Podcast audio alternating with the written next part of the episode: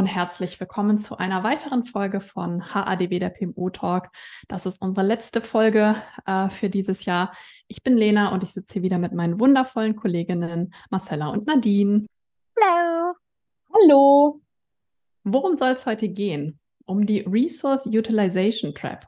Fancy Begriff. Wir haben euch auch ein sehr anschauliches Video äh, verlinkt. Das lohnt sich wirklich mal da reinzuschauen. Äh, trotzdem die ja, Key-Elemente davon, was ist das eigentlich, möchte ich euch jetzt einmal kurz zusammenfassen. Also, was ist die Resource Utilization Trap?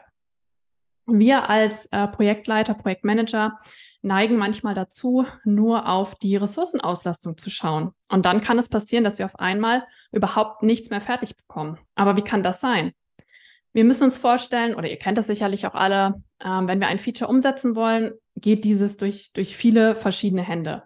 Der Requirements Engineer macht, äh, erhebt seine Anforderungen, der Entwickler schreibt den Code dazu und implementiert das Ganze und ein Tester testet am Ende nochmal, ob auch alles funktioniert.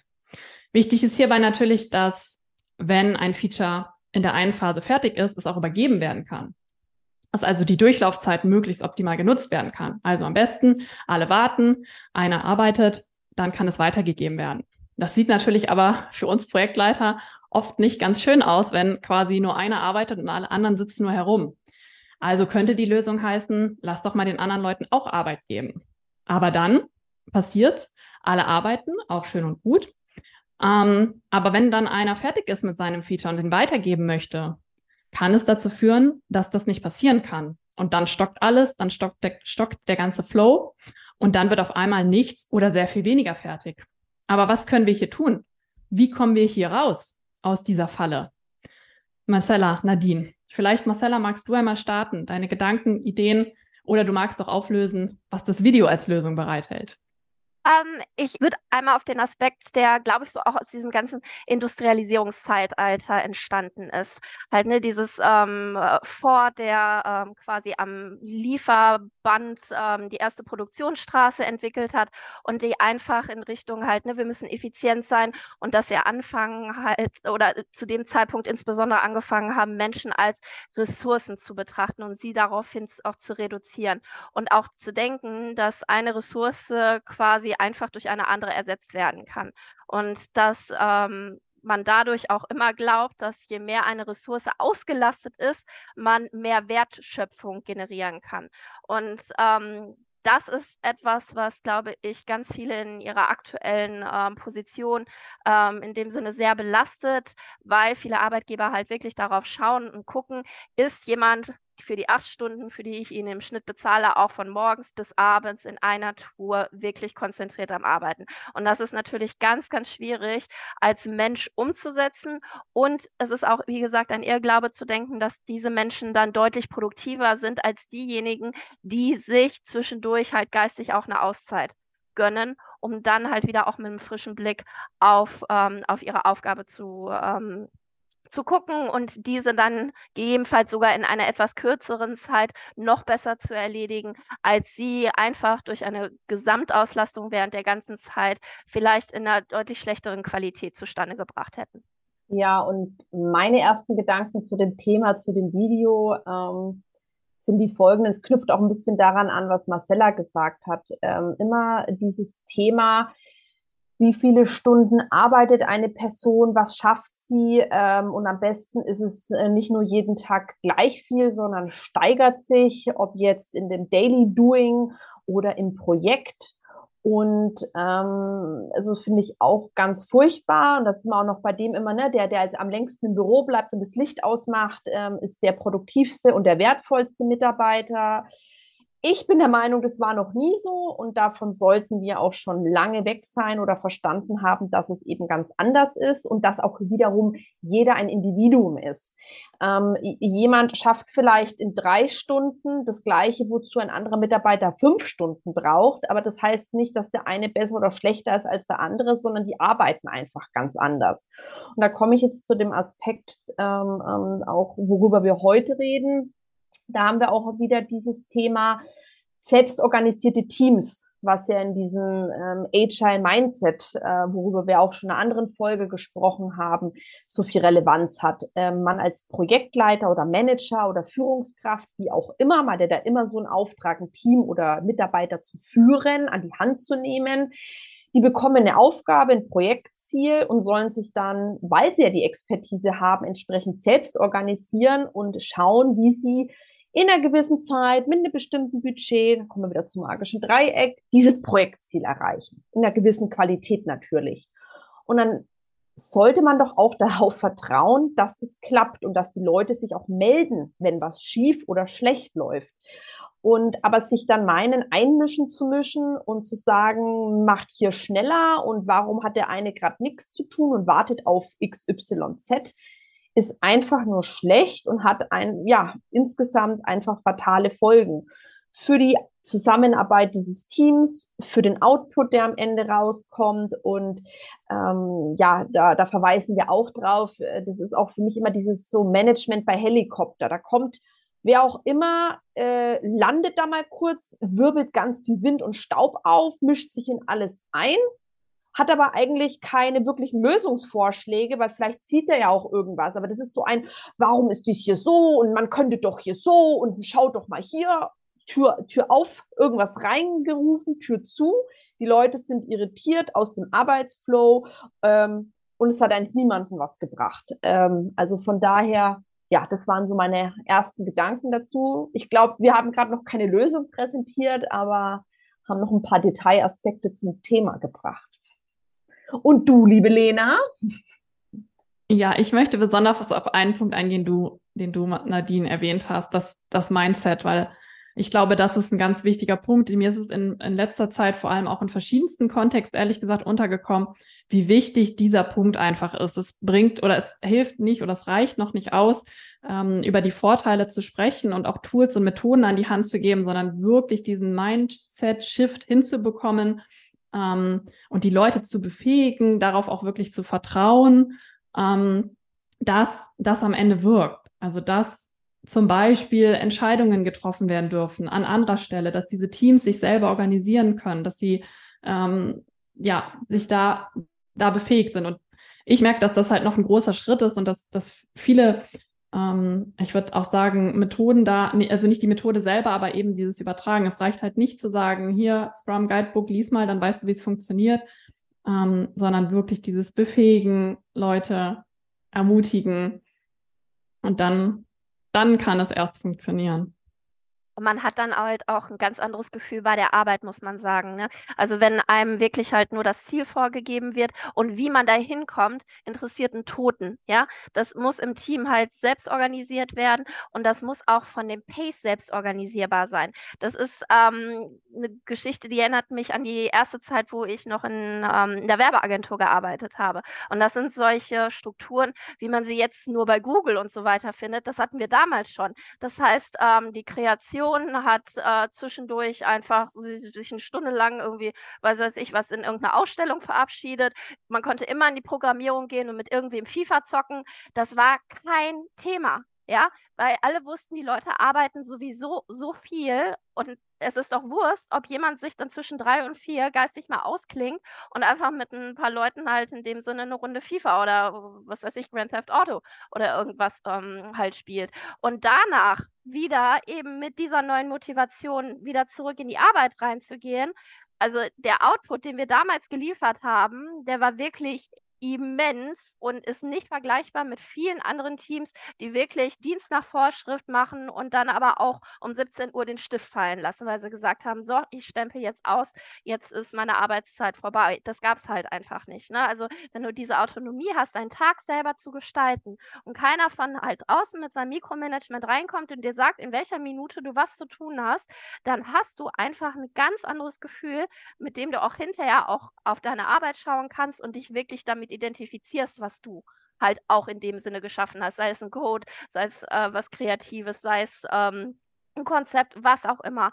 Und ähm, da waren wir, glaube ich, mal in unserer Gesellschaft, auch in, in unseren ähm, wirtschaftlichen Strukturen sogar etwas entspannter, sind dann wieder ein bisschen zurückgekehrt, da wurde wieder mehr eingepeitscht und so langsam und dank auch wieder an das Thema Agilität und genau dieses Thema halt auch, was wir in anderen ähm, Podcasts schon hatten, weg vom Expert Leadership hin zum Servant Leadership halt, ne, dass man sagt, das Management zieht sich einfach ein bisschen mehr zurück und geht ins Vertrauen und lässt die Teams sich selbst organisieren, haben natürlich aber trotzdem die Verantwortung, am Ende das Ergebnis zu liefern, was der Kunde, das Management, wer auch immer dann als Kunde definiert ist, auch, ähm, auch wünschen. Also ne, das muss von beiden Seiten natürlich dann auch ein Geben und Nehmen sein.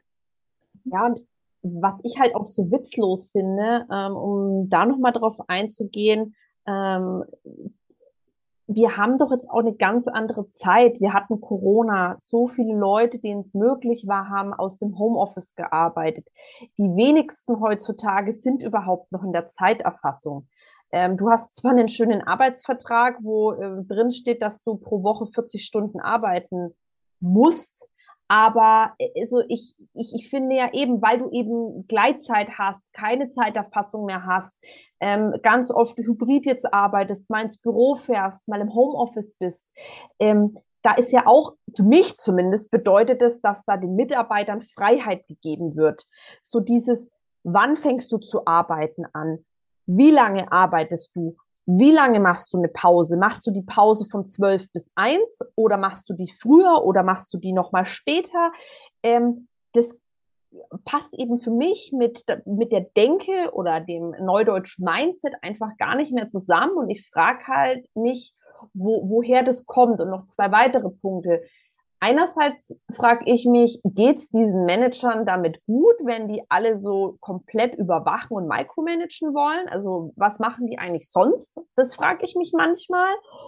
Und ich hoffe, dass wir mit dieser Podcast-Folge, auch wenn wir jetzt wahrscheinlich nicht, ähm, zumindest ich äh, maß mir das nicht an, die perfekte Lösung dafür finden, dass wiederum die Leute, die in dem Projektteam arbeiten oder auch schon in dieser Situation waren, dass dann jemand von außen kommt und diesen, diesen Arbeitsfluss und die Gemeinschaft stört, da dieses Bewusstsein haben, dann auch einfach mal zu sagen, ey, Moment, stopp, bei uns läuft gerade alles nach Plan und richtig, warte doch mal das Sprintziel oder den Meilenstein ab, egal in welchem Projektkontext die arbeiten, und dann wirst du sehen, dass alles in Ordnung ist.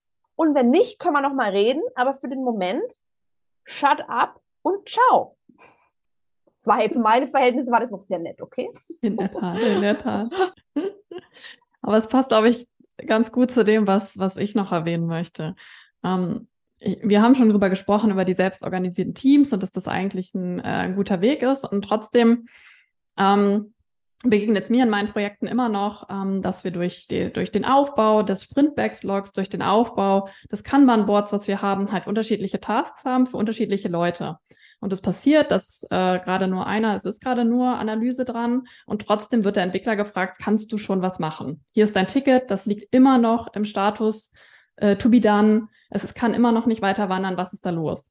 Und ich glaube, wir Menschen neigen dazu. Wenn die Tickets da so rumliegen und das tun sie in, am einen Tag, am zweiten Tag, am dritten Tag, dann neigen wir dazu, wir wollen irgendwas damit machen. Und deswegen habe ich eine ganz nette Anregung gelesen, ähm, das anders zu visualisieren im agilen Kontext und zu sagen, nicht, es gibt verschiedene Tasks mit Analyse, Umsetzung, Test, sondern ähm, die Spalten auf meinem Kanban-Board heißen Analyse, Umsetzung, Test, um zu zeigen, das ist ein und dasselbe Feature, was alle diese Phasen durchlaufen muss. Und nein, der Entwickler kann noch nicht anfangen oder der Tester kann noch nicht anfangen mit dem Test, wenn noch nichts vorher umgesetzt wurde, sondern wir müssen warten, bis das dabei ist. Und ich glaube, das hilft äh, zumindest bei dem Punkt, um gewisse Sachen zu visualisieren und einfach zu sagen, es ist alles in Ordnung. Was du gerade sagtest, Nadine, es nimmt gerade seinen natürlichen Lauf. Wir sind am Anfang des Sprints.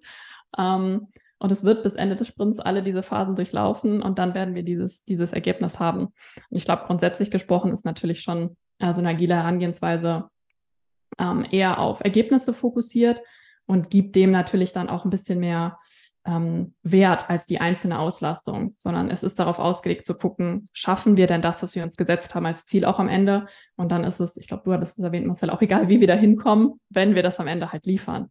Dann ist es auch egal, ob das, ob, ob wir da, ob der eine da rumgesessen hat ähm, oder ob alle permanent äh, beschäftigt waren.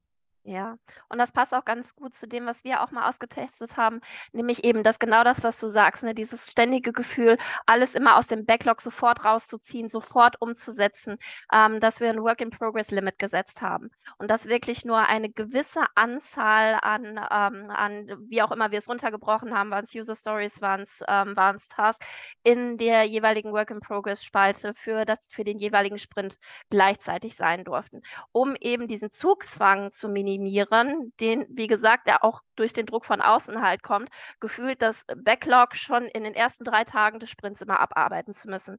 Eben auch aus dieser Illusion heraus, man könnte dann ja quasi nochmal ins Backlog reingehen und nochmal ins Refinement und dann nochmal was nachziehen, was man vorher überhaupt noch nicht in den Sprint rein, ähm, reingeplant hat. Und ähm, das kann ich definitiv auch als Empfehlung mit rausgeben, ähm, quasi ergänzend zu dem, ähm, wie ihr mit der Visualisierung umgegangen seid, um halt eben dieses, ne, dieses ständige sich beschäftigt halten und immer mehr in kürzerer Zeit an Outputs liefern, was auch wiederum ein Irrglaube ist, dass dadurch halt ähm, die Wertschöpfung gesteigert wird. Weil der Output ist häufig von, vom Wert her deutlich niedriger, weil du einfach dann anfängst, Bullshit zu produzieren. Es ist einfach so. Du hast zwar ganz viele Tasks dann abgearbeitet, aber dann musst du nochmal auf die Qualität des jeweiligen ähm, des, der jeweiligen Tasks schauen. Und ähm, es gibt wirklich viele, viele Studien, die in der Tat zeigen, dass ähm, dort definitiv nicht immer eine Korrelation ist zwischen Anzahl der Tasks und der Qualität der Tasks. Also wie gesagt, gibt den Leuten die Zeit, das so umzusetzen, dass sie guten Gewissens das dann in dann schieben können und nicht in einer Tour immer nachproduzieren, nachproduzieren, nachproduzieren. Wir haben jetzt viel über, über Agil gesprochen und haben da irgendwie so ein bisschen Lösungsansätze. Was ist denn mit, wir sind ja auch große Verfechter, glaube ich, vom Wasserfall, der ja auch seine Berechtigung hat. Ähm, kann man da auch sagen, dass man diese Falle umgeben kann oder sollte man da sagen, Ressourcenauslastung ist auf jeden Fall ein KPI, den wir sehr weit hochhalten sollten? Für mich, also für mich ehrlich gesagt ist das das Gleiche, nur dass man da ein anderes Wording verwendet. Ja, im Wasserfall ähm, ähm, hat man die, äh, ist, ist es die Projektphasen aneinander und man arbeitet sich von Meilenstein zu Meilenstein und man hat da ein anderes ja, Vorgehen, Tracking, wie auch immer. Aber nichtsdestotrotz hast du ja auch Leute, ob es jetzt Entwickler sind oder, oder, weiß ich nicht, eine Studie wird ausgearbeitet oder es ist ein Merger, die einfach an Themen arbeiten. Also du hast Experten, die in einem Projekt auf ein Projektziel hinarbeiten. Jetzt mal davon, ob agil oder Wasserfall oder Hybrid. Und da die Leute, ja, wie wir schon hatten, zu befähigen, dass sie arbeiten können. Damit meine ich eher dieses, ähm, die Gegebenheiten drumherum, dass sie nicht von, vom Daily Business gestört sind, dass sie als Projektteam sich irgendwo auf einer Fläche zusammensetzen können. Da, das meine ich mit befähigen oder auch das richtige Equipment bereitzustellen. Aber ansonsten darauf zu vertrauen ist, und dann gibt's ja auch noch die ganzen Status-Reportings. Statt einem Kanban-Board, keine Ahnung, gibt's einen wöchentlichen oder einen monatlichen oder was weiß ich, Statusbericht. Einfach darauf zu vertrauen, erstmal diesen Vertrauensvorschuss zu geben und zu gucken, wie es läuft und, und, und erst dann zu gucken, wo man justieren muss. Also das sehe ich unabhängig jetzt von Agil oder Wasserfall, äh, ist es für mich same, same, but different. Ja.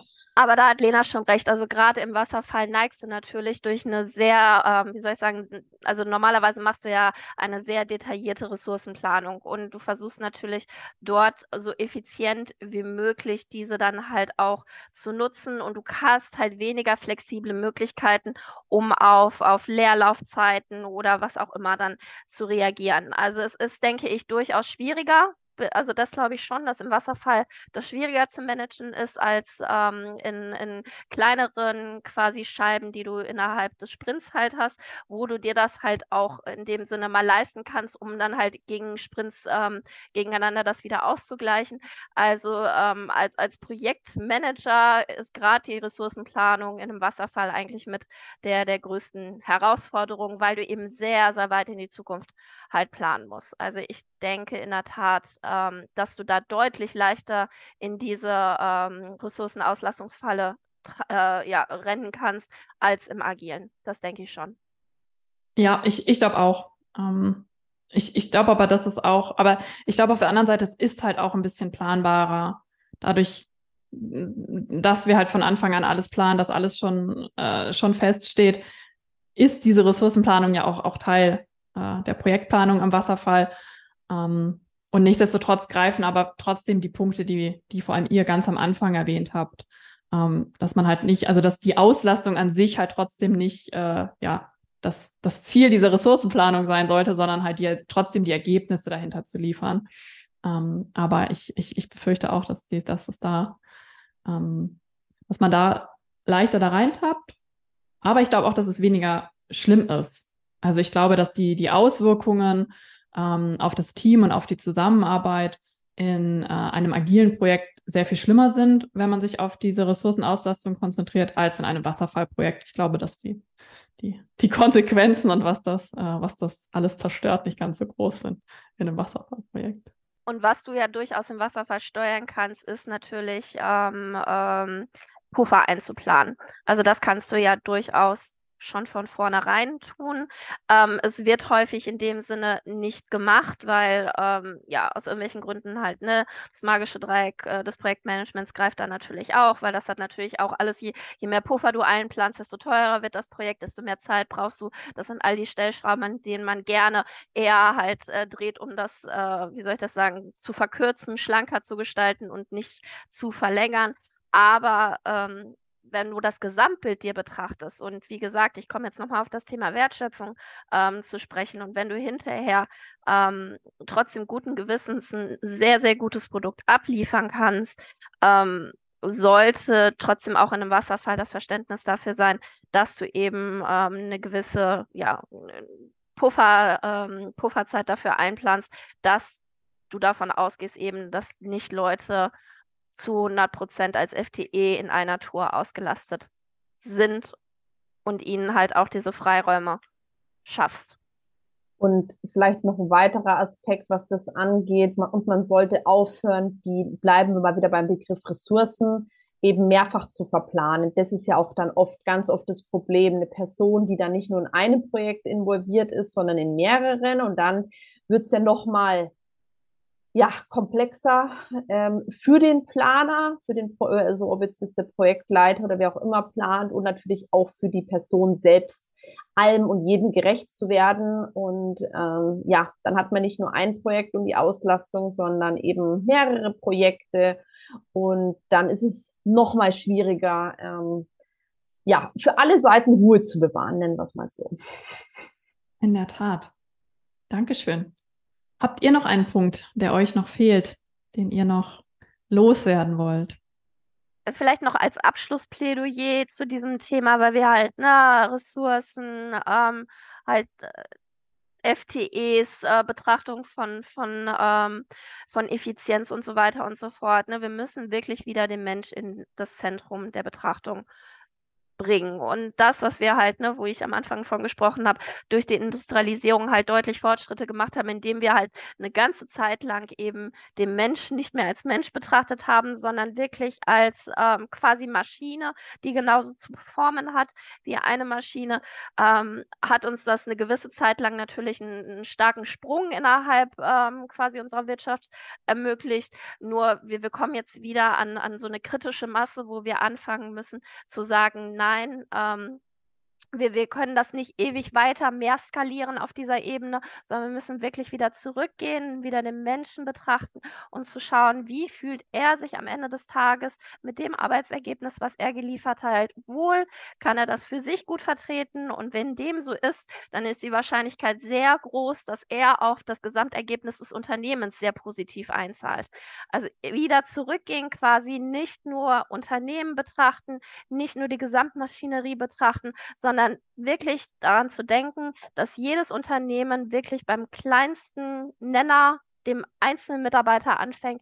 Und wenn dieser Mitarbeiter, jeder individuell in der Lage ist oder in die Lage versetzt wird, gut zu performen, wie auch immer das für ihn aussieht, dann wird das Gesamtbetriebsergebnis deutlich positiver ausfallen als in einem System, in dem jede einzelne Schraube von was weiß ich auch wem ähm, einzeln justiert wird und ähm, wie gesagt alles vorgegeben ist, sondern wirklich wieder zurück zu den Menschen halt gehen und zu gucken, wo kannst du Autonomie schaffen, um die Leute in ihrer Art und Weise ihre Arbeitsergebnisse liefern zu lassen. Das waren in der Tat absolut schöne Schlussworte oder äh, ja. Das Wort zum Sonntag.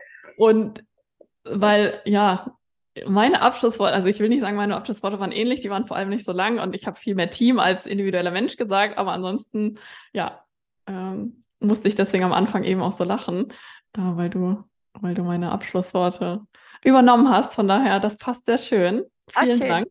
Ja. Danke ja, dir. Es ist doch, ist doch, ist doch schön, wenn wir hier so, so, so ein harmonisches und äh, gemeinsames Verständnis als Abschluss haben.